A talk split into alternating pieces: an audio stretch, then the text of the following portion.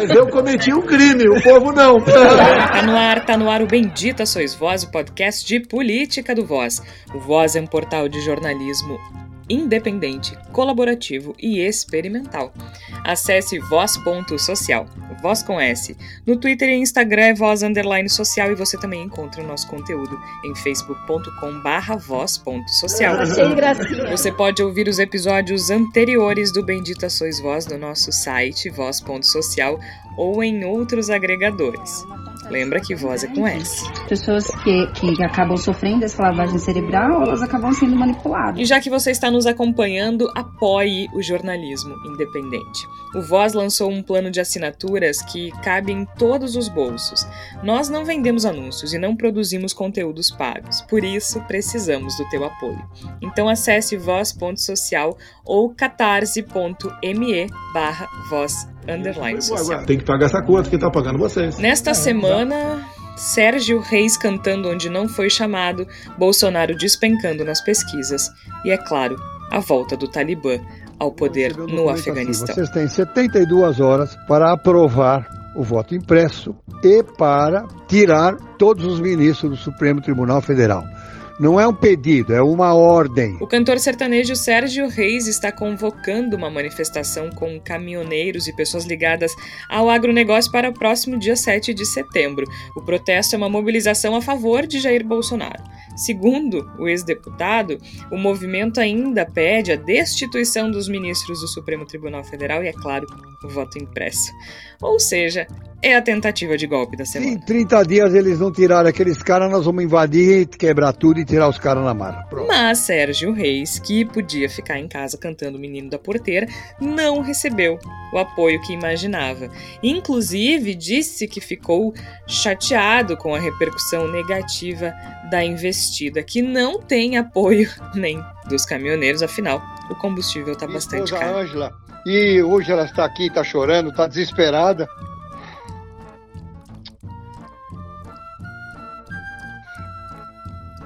Desculpe.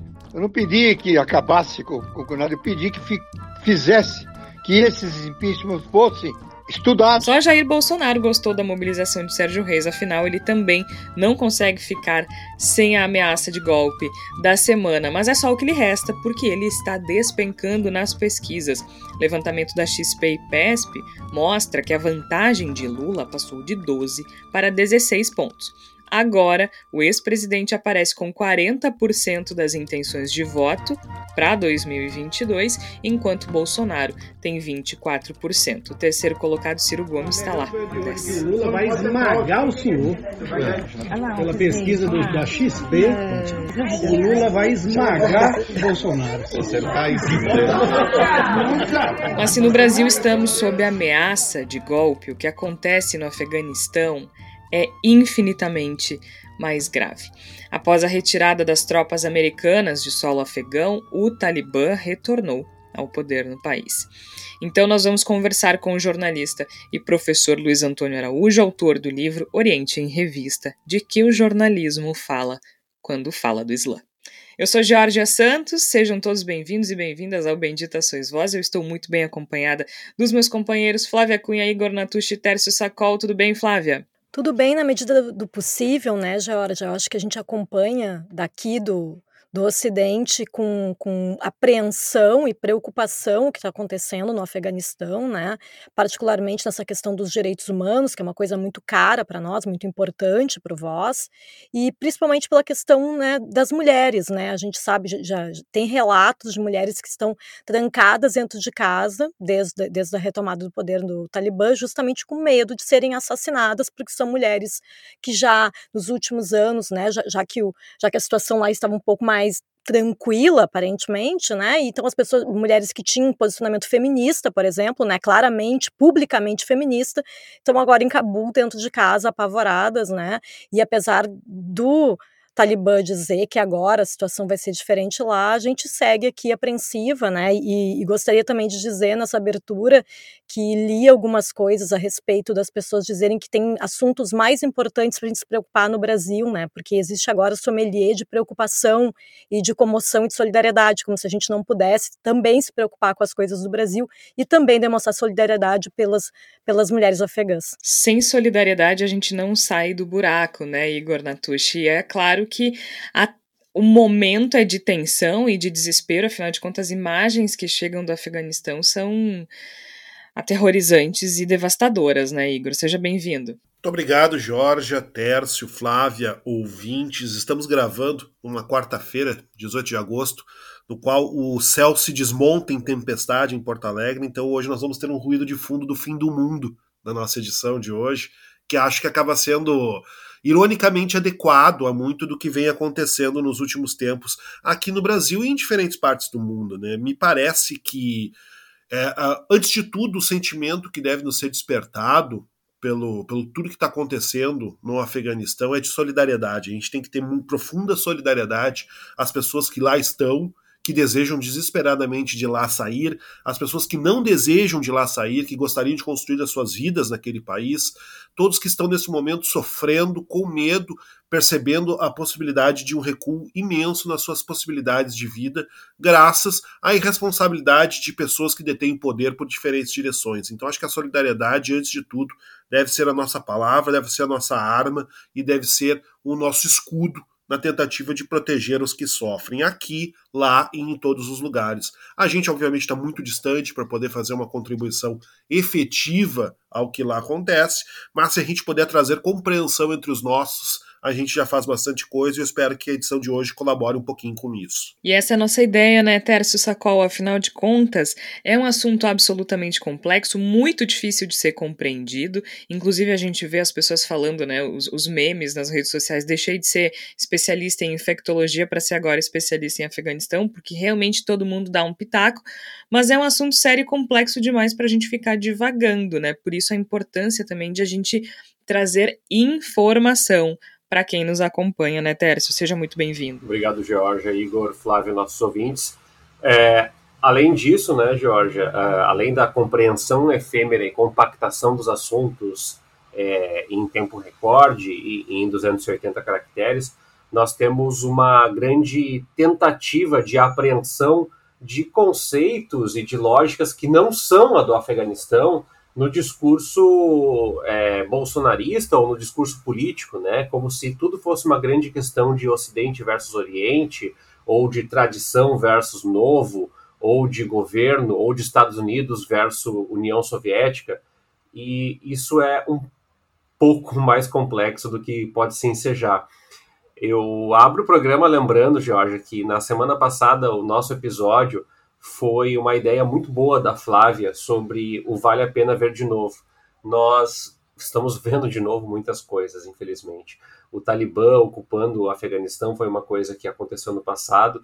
As coligações que foram aprovadas recentemente no Brasil também são uma reprise é, muito ruim daquela novela que tu fala: Meu Deus, como é que pode isso? E a gente reprisa é, para o próximo pleito.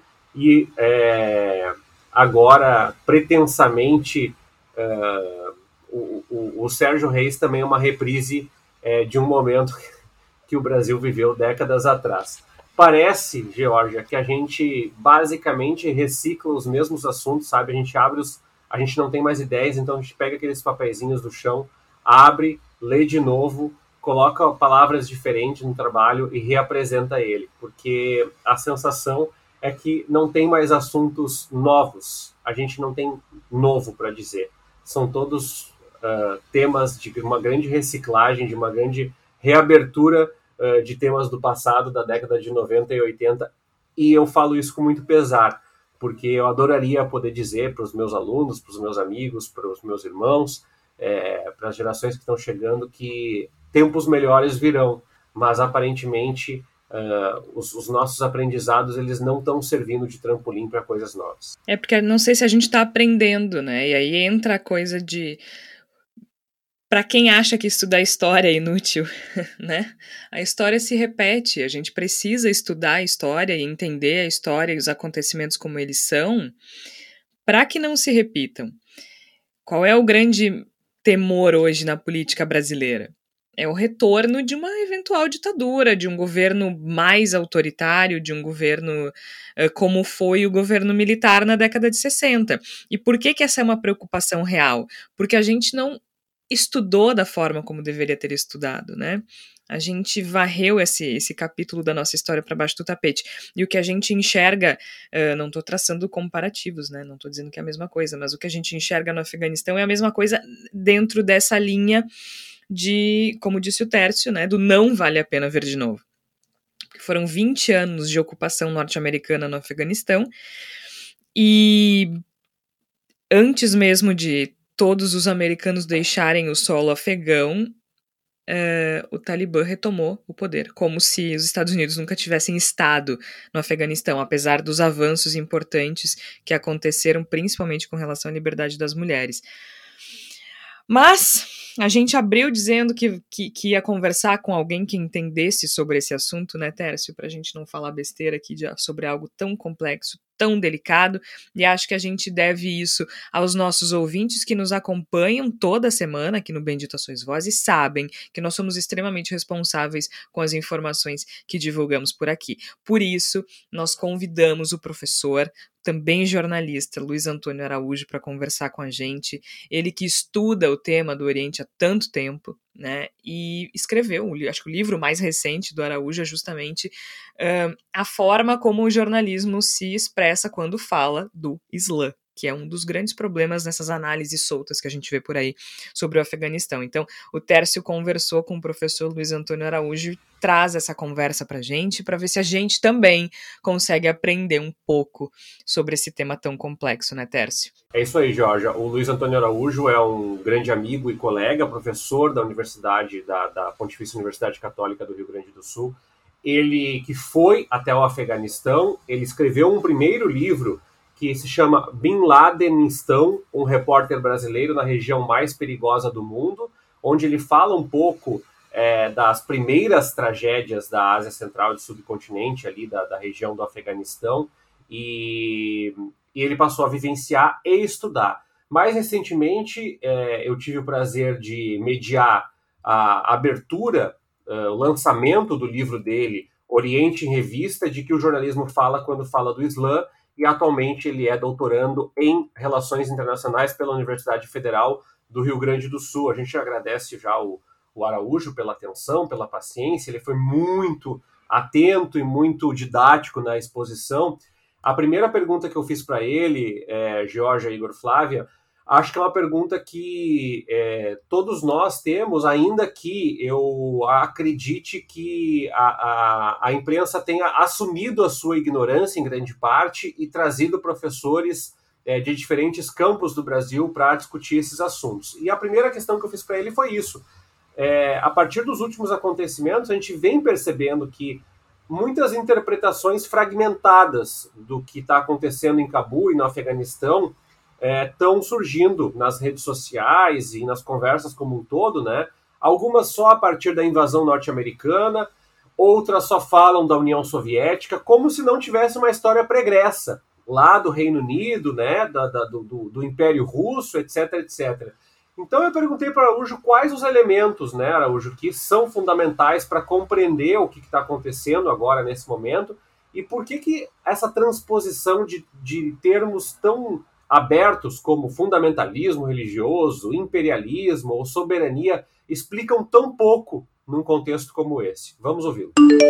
É, eu acho que os elementos fundamentais são os seguintes. Em primeiro lugar, o Afeganistão é um estado independente desde o século XVIII, que nunca foi uma colônia, por razões de história, de geopolítica, de formação social e econômica sempre foi um Estado independente, que serviu, num determinado momento, de tampão, de válvula é, para o conflito e para a disputa entre três grandes impérios. O Império Britânico, que controlava o subcontinente indiano, a Índia, o Império Russo ao norte e o Império Safávida, que é a gênese do atual Irã a oeste. Esses três, essas três potências disputavam na região aquilo que ficou conhecido como Grande Jogo e que é, deu origem é, a grandes obras da literatura, do teatro e assim por diante. Esse país que ficou conhecido na condição de estado válvula como túmulo dos impérios, em função de que os britânicos, particularmente, travaram três guerras para tentar controlar o Estado afegão no final do século XIX e não conseguiram, esse Estado ele adquire uma importância crucial e vai ser decisivo para o desfecho da Guerra Fria no final do século XX, porque ele é invadido pelo exército soviético. Os soviéticos permanecem como força de ocupação no interior do Afeganistão ao longo de 10 anos e vão acabar sendo expulsos, sendo derrotados em 89 deixando para trás um país destruído que vai mergulhar na guerra civil depois da retirada dos soviéticos. A guerra civil entre as facções que haviam lutado contra os soviéticos e que, na sua maioria, eram facções de inspiração religiosa. O desfecho dessa guerra vai provocar o surgimento do regime do Talibã. O Talibã é a única das facções que participam, seus fundadores participam da guerra contra os soviéticos, mas ela é a única que consegue se sobrepor, que consegue esmagar as demais. E depois de uma trajetória fulminante ao longo de dois anos, nos anos 90, ela tomou o poder em Cabul. Esse grupo é um grupo é, de inspiração religiosa, mas que é baseado em tribos, clãs da região sul do Afeganistão, que é uma etnia que é minoritária no conjunto do país, corresponde a em torno de 12% da população, mas que é praticamente a única etnia presente no sul, em grandes cidades como Kandahar, é, Helmand, é, Spinboldak e outras. Essa organização, esse grupo armado, ele vai controlar o Afeganistão de 96 a 2001.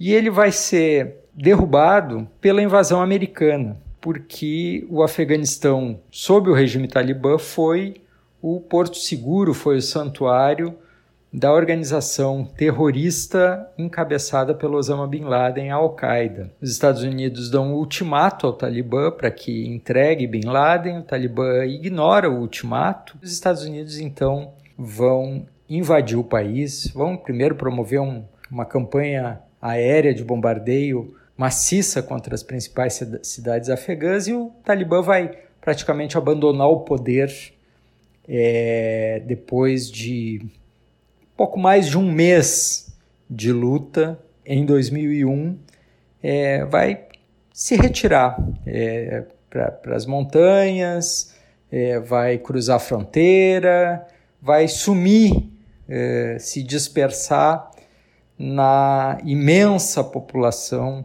de refugiados afegãos no Paquistão. Ao longo dos últimos 20 anos, os Estados Unidos foram a espinha, foram a coluna vertebral de um regime que é um regime que está longe de representar o conjunto da população afegã e está longe também de ser um regime democrático. É, esse regime é, vai ter no seu interior, convivendo num equilíbrio muito delicado, aquelas mesmas organizações que lutaram e que se massacraram mutuamente depois de 89 até a chegada do Talibã ao poder. E essas disputas, elas vão deixar marcas, que são marcas tremendas.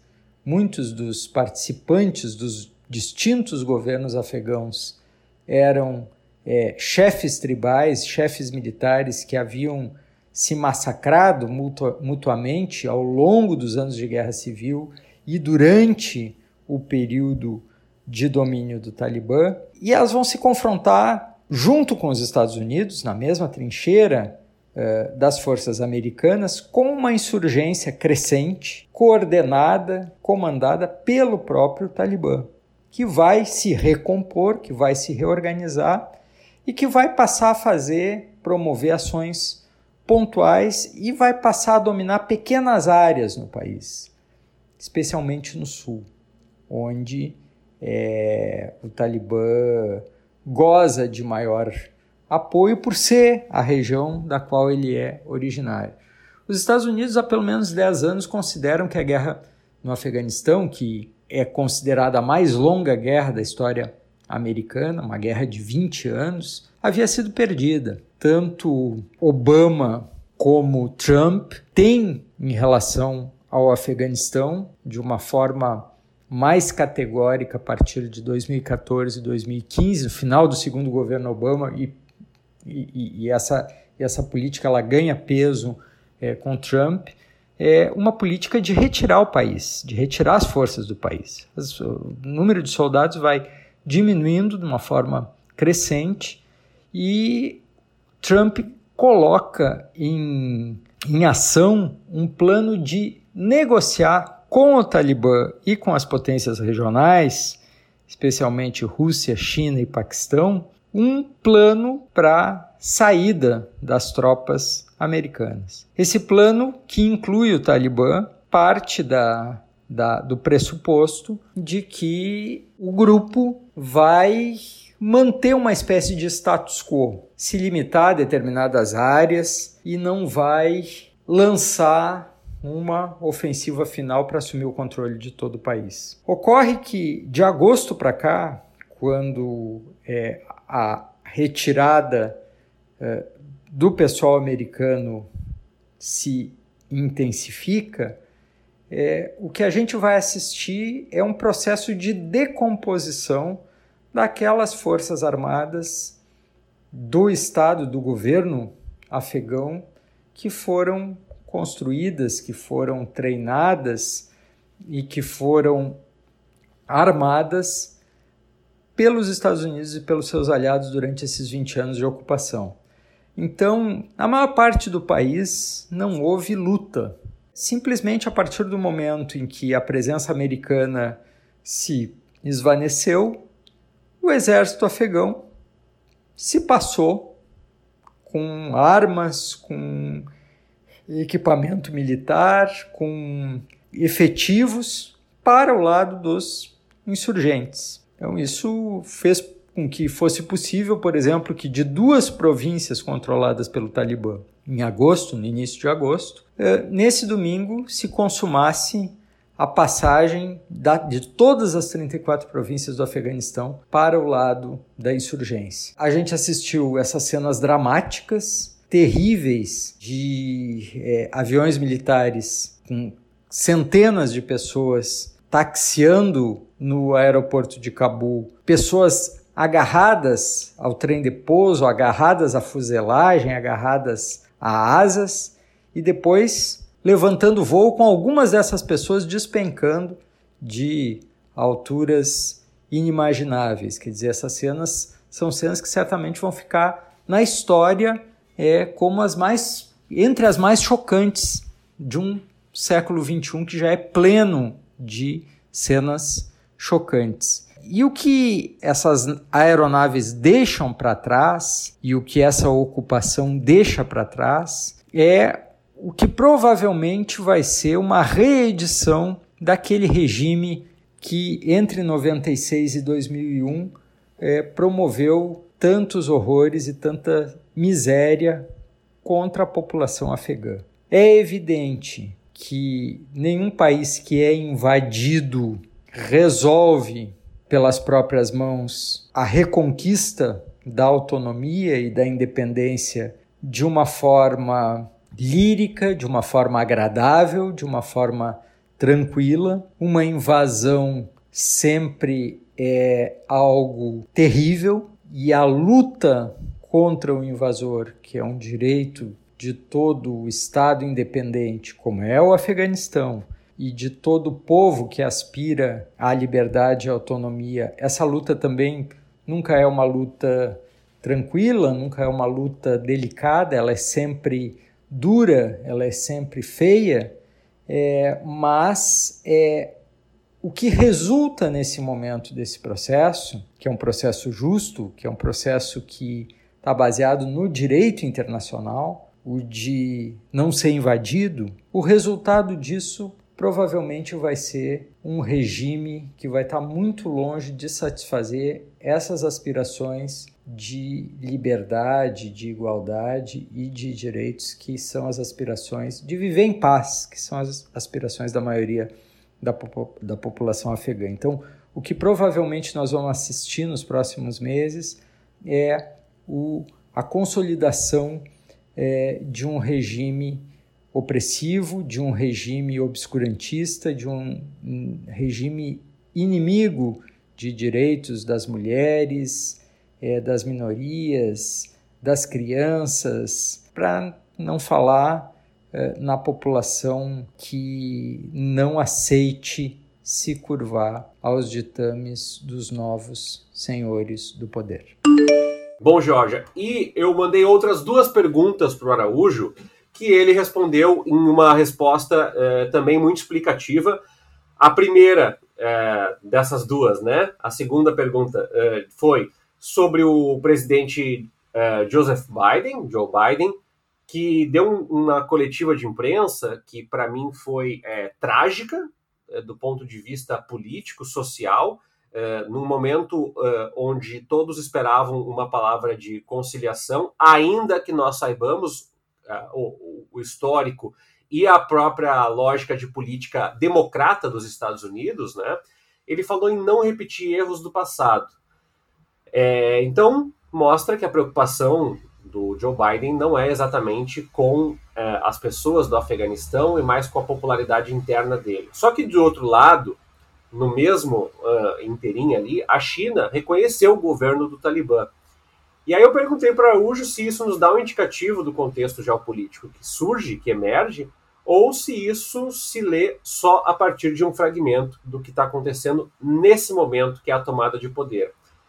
Já a segunda pergunta, ou a terceira pergunta, dependendo da interpretação aí, é sobre as imagens que nos deixaram estarrecidos uh, ao longo dos últimos dias, os aviões superlotados, a violência uh, com relação às mulheres, uh, a sanção aos protestos, mas o Talibã convocou uma coletiva para dizer que vai ser apaziguador.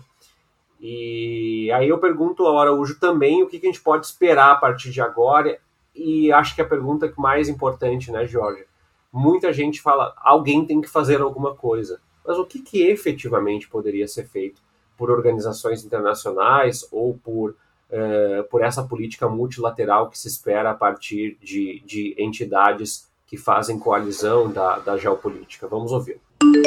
A política do governo Biden em relação ao Afeganistão foi manter, desenvolver a linha do seu antecessor, do presidente Donald Trump, que era a retirada completa dos Estados Unidos em base a um acordo que envolvia a manutenção do status quo no Afeganistão entre o governo afegão e o Talibã.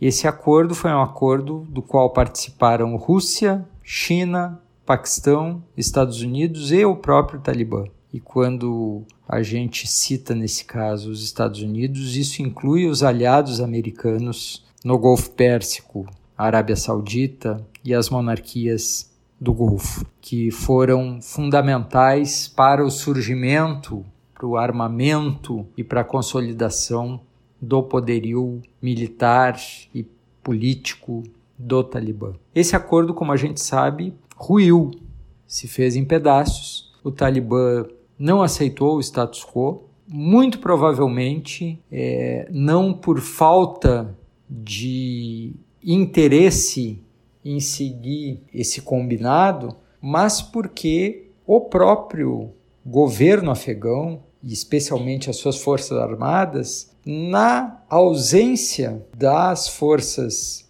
de ocupação americanas, se passaram de malas e bagagens, ou melhor, de armas e bagagens, para o lado do Talibã. Não quiseram pagar para ver o que seria um período de trégua ou de equilíbrio de forças. Resolveram fazer um cálculo de médio prazo e perceber que a saída diante da ausência americana era se juntar ao Talibã. Isso permitiu essa ofensiva fulminante, que na verdade não foi uma campanha militar, foi um processo em que um exército simplesmente decide se juntar à força insurgente. Certamente foi uma é, das situações de transferência de poder mais inusitadas da história do Afeganistão, que é uma história repleta de guerras muito sangrentas e que duram muito tempo. O que o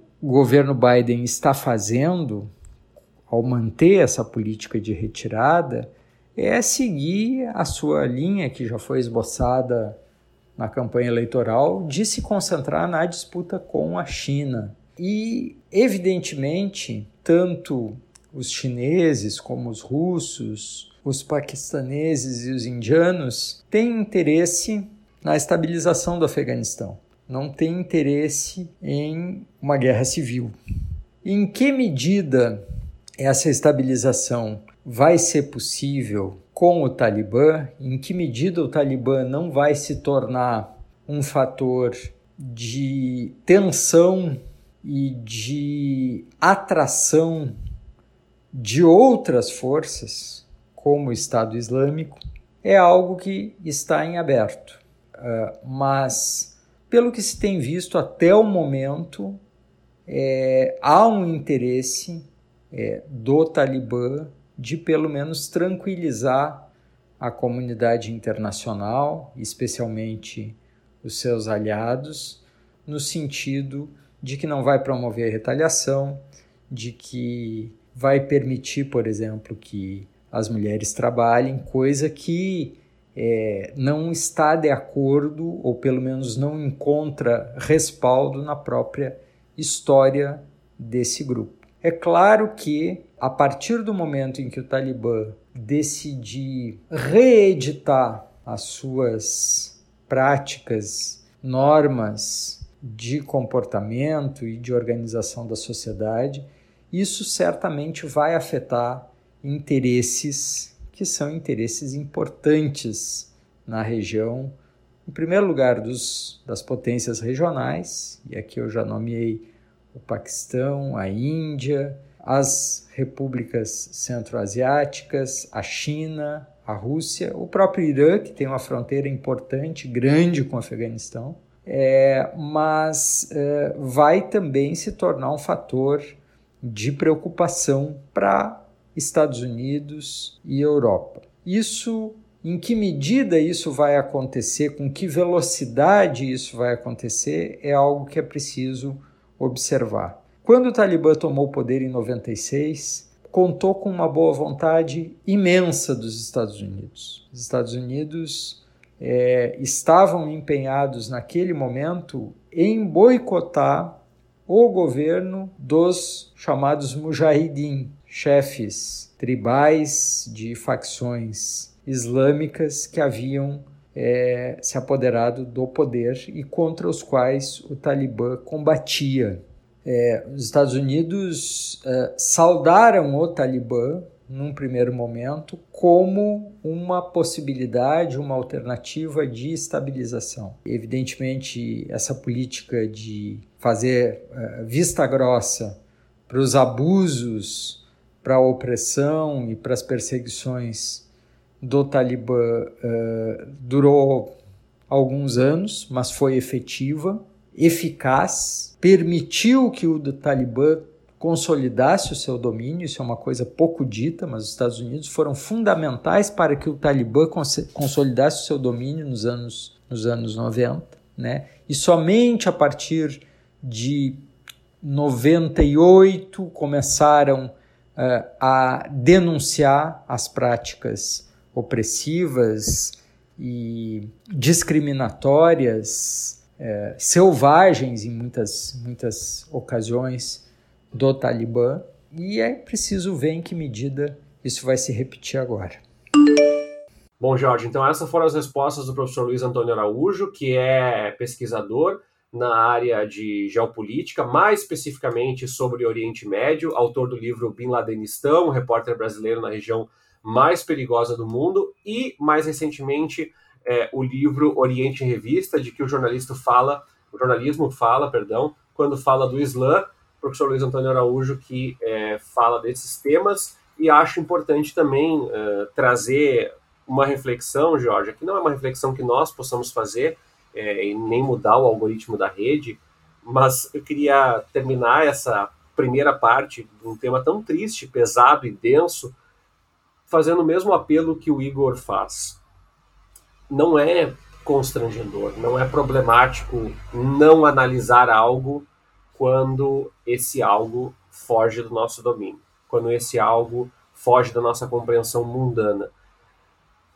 Às vezes, a gente coloca o óculos do Brasil para julgar tudo, quando a gente está analisando o Afeganistão, e o Araújo deixou muito claro isso na fala dele, nós temos um país multifacetado, um país que passa por uma história de ocupação, um país que tem uma construção cultural que não foi de decretada por uma colonização como foi no Brasil, e a gente está sempre tentando colocar os nossos óculos para julgar e dizer o que, que deveria ser feito. E aí a minha pergunta que eu deixo no ar, odeio deixar perguntas no ar, mas essa eu vou ter que deixar no ar. Até que ponto nós, como cidadãos, nos diferenciamos dos países que nós uh, pretensamente acusamos de imperialista quando nós temos a solução para todo mundo?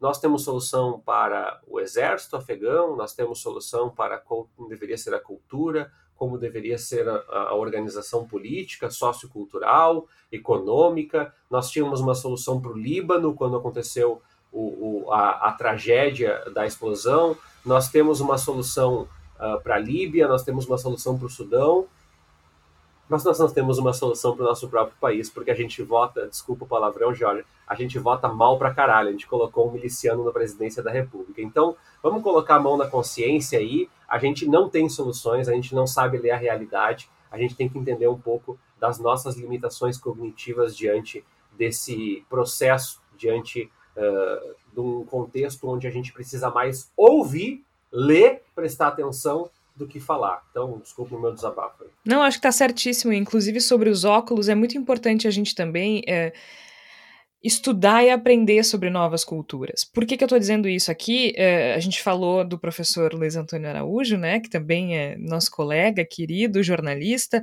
competentíssimo, que estuda isso a exaustão há muitos anos. Aliás, quem quiser acompanhar o Araújo no Twitter é arroba Luiz Araújo Jor, né, de jornalista, Luiz Araújo Jor, Luiz com Z. E ele diz uma coisa no Twitter que acho que cabe muito nisso que o Tero está falando, que é o seguinte: que analogias históricas são perigosas, né? E ele fala: a história não tem enredo, sentido ou moral.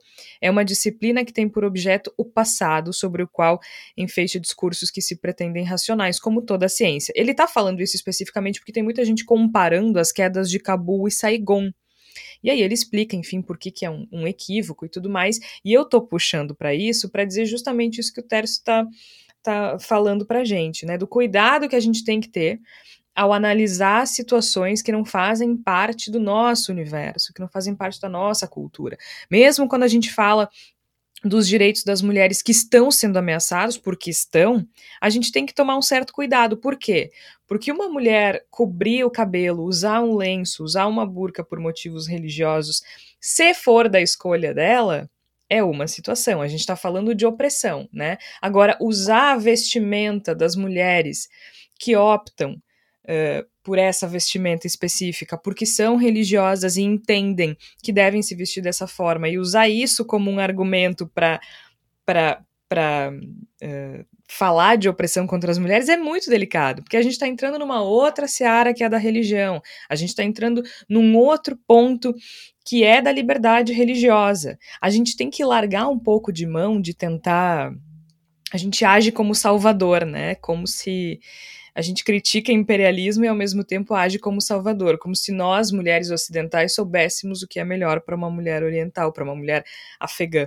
Então, acho que nos falta sensibilidade. Além de faltar solidariedade, muitas vezes nos falta sensibilidade. Eu acho que a gente a gente está muito acostumado a falar em desonestidade intelectual, né? De que de como se pode tem uma postura desonesta em, no momento de um debate, de uma discussão de ideias e de conceitos científicos, sociológicos, etc.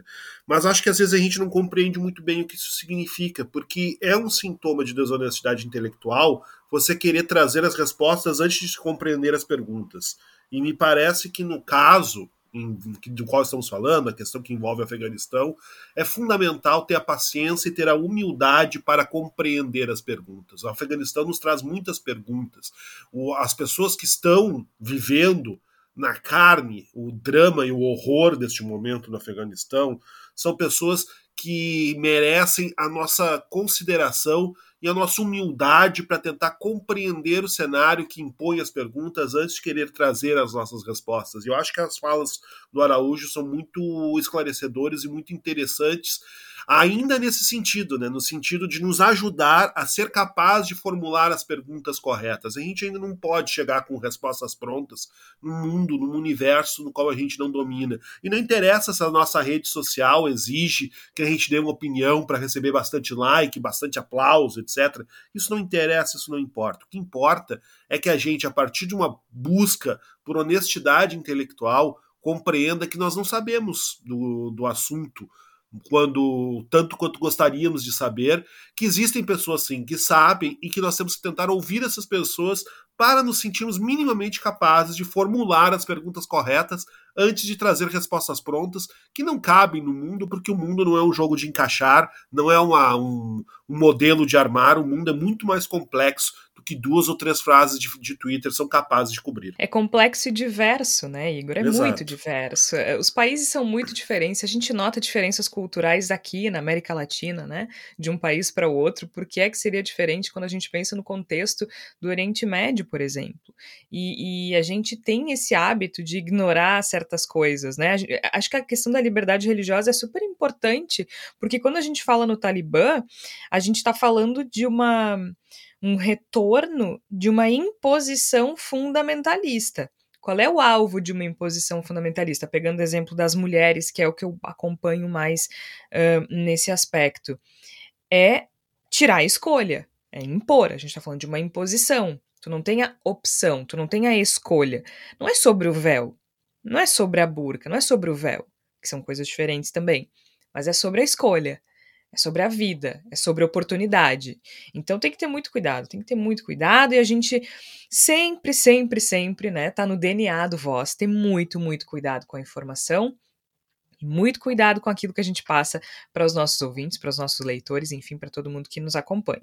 Então, que bom que o Araújo pôde nos ajudar a, a começar, a entender, não, né? A começar a entender esse problema do Afeganistão, que infelizmente, ao que tudo indica, deve se estender deve se estender pelos próximos anos e a nós cabe solidariedade, cabe entendimento e, como disse o Igor, né, procurar conhecer para fazer também as perguntas certas, porque infelizmente isso não deve acabar tão cedo e as imagens que a gente vê são absolutamente devastadoras. E assim, né, Jorge, só para fechar, as pessoas às vezes querem fazer uma, uma ah, o que que o cabe ao Brasil, qual é o nosso impacto? Se as pessoas têm essa preocupação, é, o que eu sugiro, e eu acho que o nosso público já conhece a nossa posição sobre isso, né? Se as pessoas têm uma preocupação sobre como o Brasil uh, aborda qual é a posição, qual é a estratégia, qual é o posicionamento, qual é a lógica do Ministério das Relações Exteriores, do Itamaraty, frente a diferentes conflitos mundo afora, fazer uma análise em perspectiva aí e a gente ter novamente um, um, um governo que possa estabelecer algum tipo de diálogo menos cego, né? A gente, em boa parte do governo Jair Bolsonaro, a gente teve Ernesto Araújo conduzindo a, a política internacional brasileira, o que não nos dá margem para pensar em absolutamente nada nesse momento, a não ser isso que tu falaste, né, Georgia? Da gente prestar atenção, estudar, analisar, torcer e esperar dias melhores, porque eh, do ponto de vista do governo, é, não existe nenhuma ponta, muito menos o Itamaraty, é, onde a gente pudesse ter alguma ambição de o Brasil ser um país onde se a gente tem uma ambição. A gente pode ter uma ambição, Tércio, ano que vem. Né? É. Na hora que a gente for lá votar, a gente. Eu ia dizer 17, mas a desgraça não tem mais nem partido agora. Né? A gente não sabe mais nem o que, que a gente não tem que votar.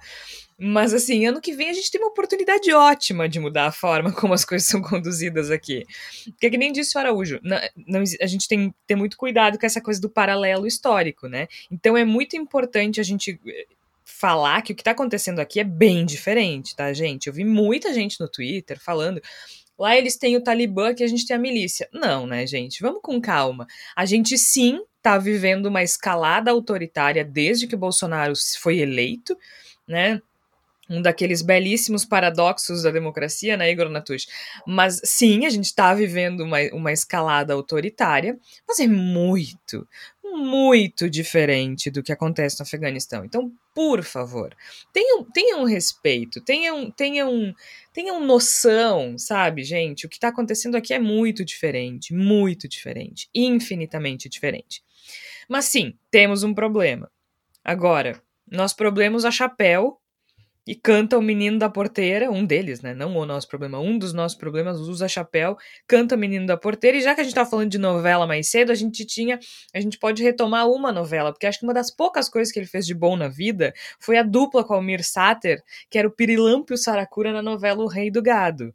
Aí o Sérgio Reis fez algo decente, entendeu? Quando ele fez a dupla com Almir Sater na novela O Rei do Gado, como a dupla Pirilampo e Saracura. E também cantando o Menino da Porteira, eventualmente ali, né?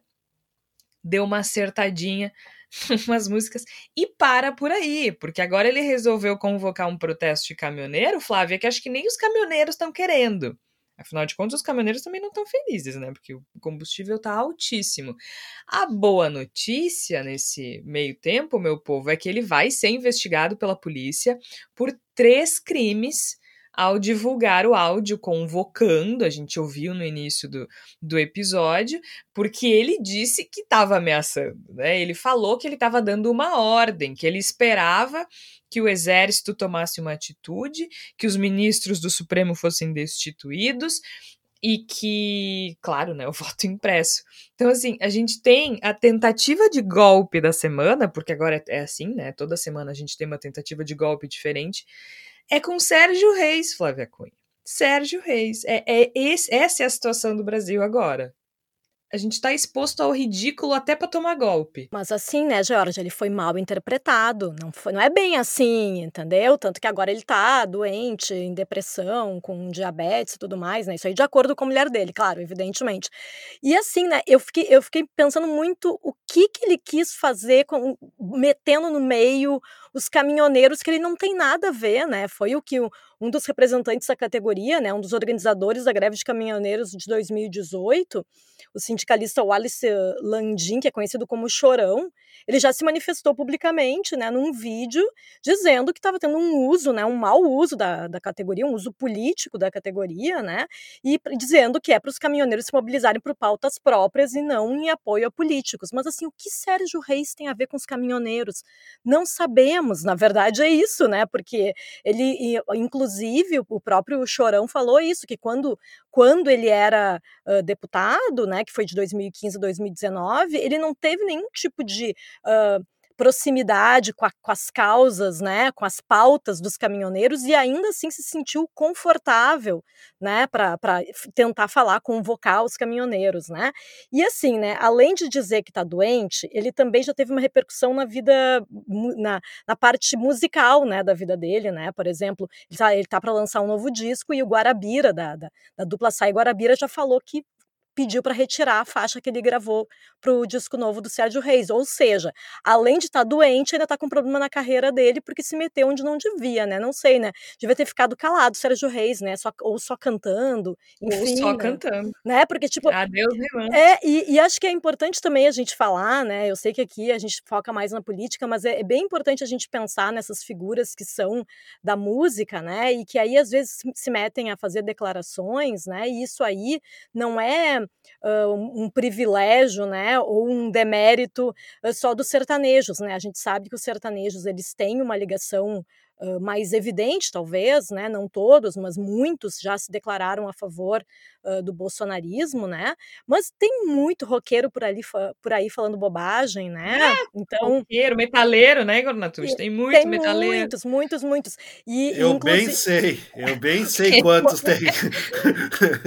é verdade. Eu acho que o último que passou vergonha e foi em rede nacional foi o Marcelo Nova, que é da banda Camisa de Vênus, com uma declaração completamente bizarra e negacionista. Isso tudo para dizer, né, que a gente está aqui criticando o Sérgio Reis, que não tem nada a ver, né? Não é um preconceito contra os sertanejos, né? Porque a gente sabe que em todos os estilos musicais tem gente falando bobagem, né? Também dialoga um pouco com o que nós estávamos falando anteriormente, né? Pessoas que não sabem do que estão falando, né? Acho que Isso, é. Acho que ficaria ficaria de bom tom para figuras como como Sérgio Reis e outros tantos que seguem o seu exemplo, que compreendessem que em determinados assuntos que não domina, a melhor coisa a fazer é ficar de boca calada mesmo, né?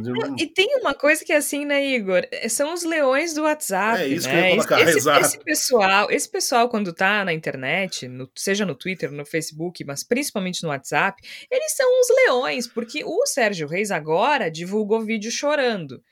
Mas o áudio que circulou no WhatsApp é: nós vamos invadir, quebrar tudo e tirar os caras na marra. Sim, nós vamos exigir. Ele, ele disse, nós vamos exigir. Disse, é. Nós vamos invadir, quebrar tudo e tirar os caras na marra. O que que tá de, o que que tá de mal interpretado nisso? A interpretação é claríssima, ah, por né? Favor, Pelo amor de Deus. Entendeu? Né? Como, São uns leão no WhatsApp. Como diria a minha saudosa vovó, tem gente cuja doença é falta de vergonha na cara, né? É, gente... bando de covarde, safado, sem vergonha. Mas aí eu acho que a gente tem uma coisa muito interessante para colocar, interessante no sentido de significativo, na verdade assustador e muito triste, né? Que é o fato de como o, o bolsonarismo e o seu grande líder Bolsonaro, ele faz uso do, do, sentimento de manada para criar situações muito complicadas e muito constrangedoras. Porque eu não duvido, não, não necessariamente no caso do Sérgio Reis, mas eu não duvido que muita gente que está bravateando, que está falando grosso por aí, na verdade esteja indo na onda dos outros, esteja empolgado porque houve outras pessoas falando sobre isso e acaba se deixando levar, vai numa, uma, numa mala onda e acaba falando um monte de besteira e daqui a pouco um desses aí acaba botando ação às palavras. Então a gente tem que ser muito importante que no caso do Sérgio Reis ele seja assim investigado, que seja por caso processado, que tenha consequências legais das suas afirmações, porque a gente precisa mostrar para essas pessoas que estão se deixando levar por um discurso tóxico, incendiário, que as ações têm consequências, precisam ter consequências, que não dá para simplesmente falar o que dá na veneta, não dá para simplesmente sair xingando as pessoas na rua, como eu já vi mais de uma oportunidade, simplesmente porque não gosta do fato dessa pessoa ter uma corrente política diferente. Não dá. A gente não pode aceitar essas coisas como se fossem naturais, como se fossem parte da normalidade, ou como se as pessoas estivessem com direito de agir dessa forma apenas porque assim o desejam. Então, acho que é muito importante que haja consequência porque foi dito pelo Sérgio Reis, sim, para que haja consequência pelo que é dito por outras pessoas, sim, e por que não, né? Vamos sonhar para que um dia haja consequência para o presidente da República, Jair Bolsonaro, sobre um monte de absurdos que ele tem lançado sobre a nossa nação. Olha, o Ministério Público Federal já apresentou hoje uma denúncia contra o nosso querido blogueiro, só que não Alan dos Santos. Que pena por ameaças ao ministro Luiz Roberto Nossa, Barroso e incitação pena. ao crime. Então, sim, tem consequências. E eu espero que a primeira, a primeira não, eu espero que uma das consequências um, que acometam Jair Bolsonaro seja a derrota nas urnas no próximo ano, e tudo indica que isso vai acontecer, né? Porque a nova rodada da pesquisa XP e PESP para a eleição presidencial de 2022, que foi divulgada na terça-feira, dia 17, registra sim essa tendência de crescimento do Lula nas pesquisas, né? O candidato petista que tinha 12 pontos de vantagem agora tem 14. Ele está com 40% é, dos, da intenção, das intenções de voto, enquanto Jair Bolsonaro tem 24. Então tá desidratando. E é interessante que esses dois pontos de diferença saíram de um para o outro, viu? O Lula tinha 38, foi para 40, o Bolsonaro tinha 26, foi para 24. Bem interessante. Nessa, essa é a quinta pesquisa né, do, do Instituto. Ele largou com 25%, né? E, e agora tá com 40%. Aí temos Ciro Gomes com 10%, Sérgio Moro com 9%.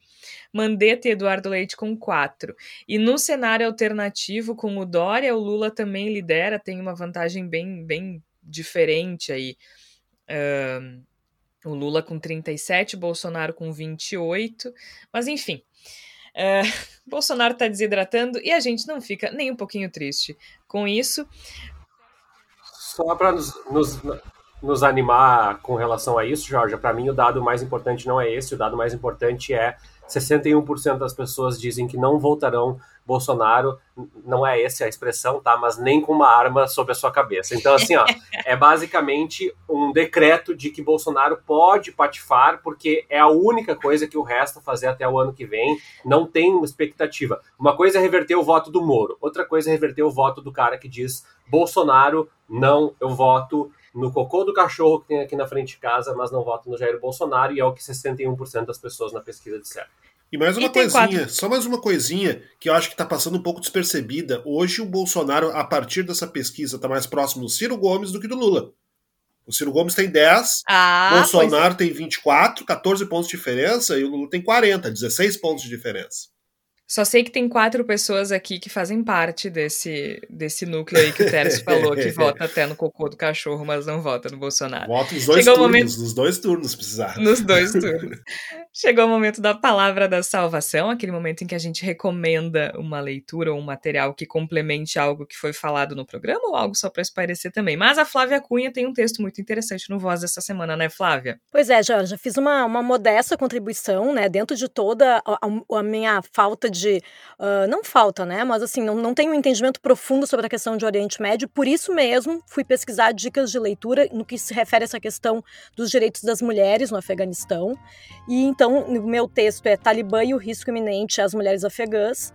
Uh, então tem duas dicas de leitura, vou falar um dos livros aqui, que é O Segredo do Meu Turbante, o outro vocês acessem lá em voz.social, voz com S. Muito bem, a gente vai ficando por aqui então, eu sou Jorge Santos, participaram a Flávia Cunha, o Igor Natush, o Tércio Sacol e também tivemos a participação mais do que especial do professor Luiz Antônio Araújo, ele que contou pra gente nos ajudou a começar a entender a questão do Afeganistão. A gente vai ficando por aqui. O Bendito Sois Voz é publicado sempre às quartas-feiras, às 5 horas da tarde. E a gente volta na próxima semana. Até lá!